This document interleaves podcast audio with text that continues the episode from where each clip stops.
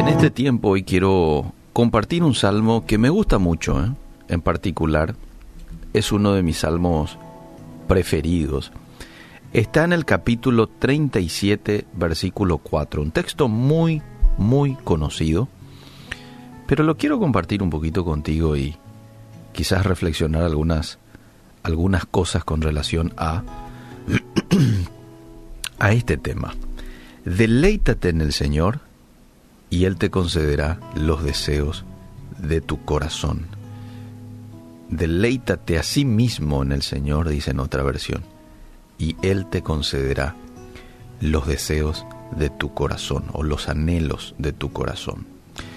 Eh, muchas son las cosas que el corazón del hombre desea, ¿verdad? Analízate un poquito, hacete esta pregunta, ¿qué es lo que deseo? Deseos con posibilidad de alcanzarlos en algún momento, y otros deseos quizás no están a mi disposición cumplirlas. Por ejemplo, quizás muchos tengan el deseo de algún tipo de sanidad y los médicos te, dicen del otro lado, para esto no hay cura. La ciencia no puede con esto. Entonces es un deseo que no está a tu disposición cumplirla.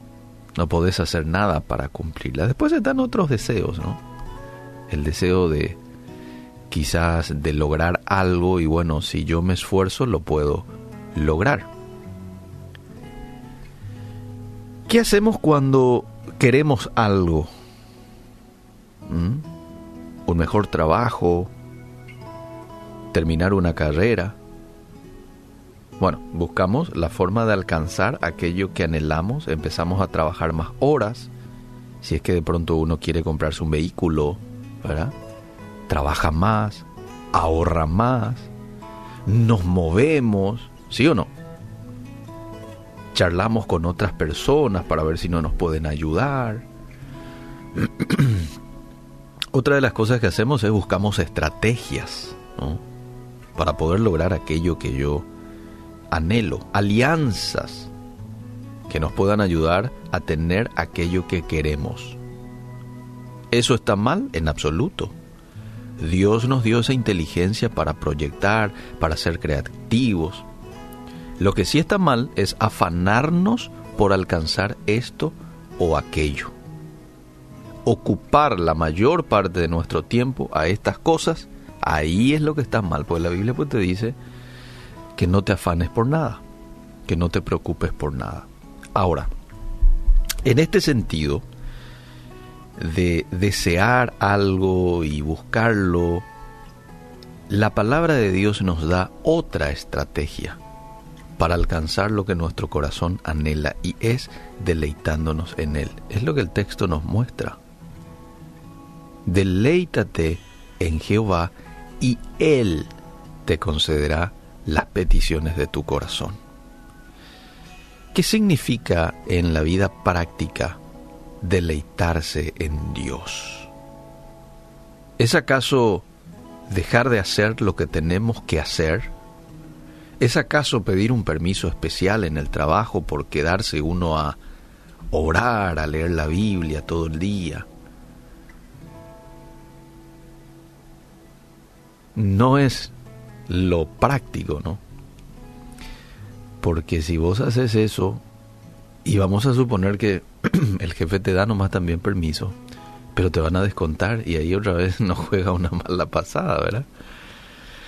Eh, o es escuchar música de adoración todo el día. ¿Qué significa deleitarse en Dios?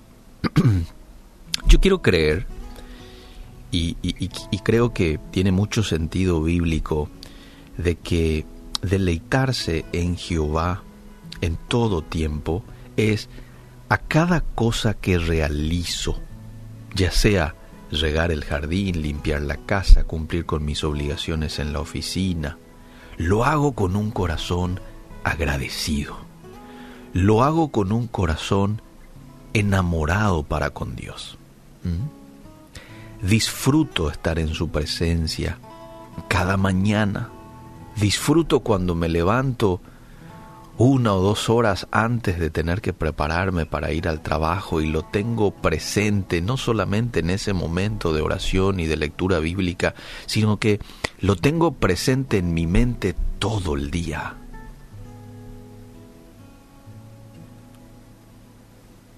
Hago todo lo que está a mi alcance por agradarle. Yo tengo un papá tan bueno tan santo que aborrece el pecado, que yo también lo aborrezco. No quiero tener nada con el pecado. No quiero tener alianzas con aquellas cosas que entristecen a mi papá. Y caminar la vida pensando y enfocado en esto, creo yo que es deleitarse en Jehová pidiendo al Espíritu Santo a cada momento que me mantenga puro en un mundo en donde sobreabunda el pecado, en un mundo en donde muchas cosas que tienen que ver con el pecado es hasta normal. ¿Mm?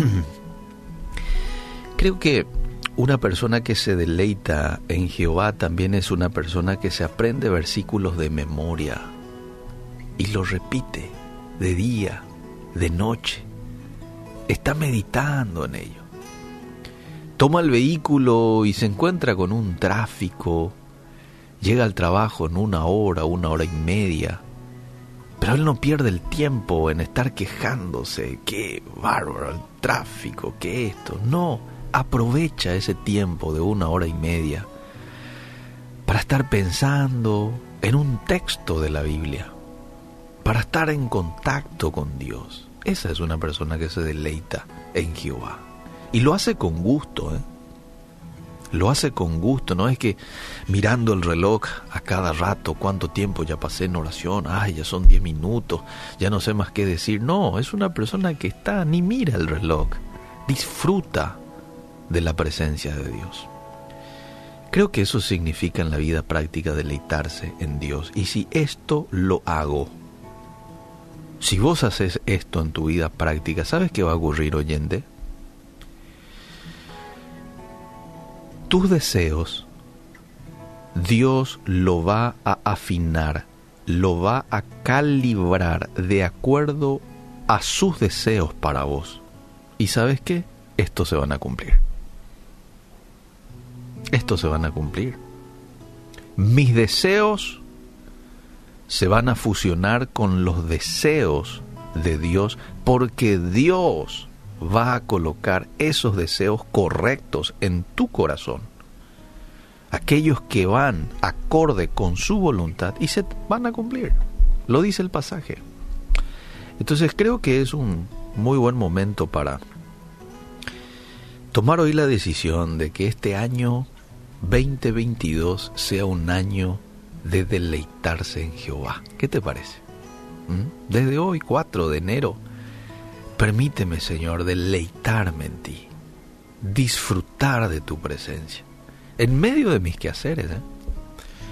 Y estás leyendo un libro y estás, estás en el trabajo y estás charlando con alguien, pero tu corazón está conectado con Dios.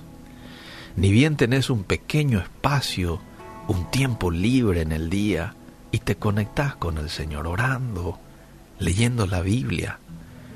Es manera de deleitarse en Jehová. Y hay una linda promesa para aquellos que hacen eso. Que Dios nos ayude a que podamos ser hombres y mujeres enamorados de Él.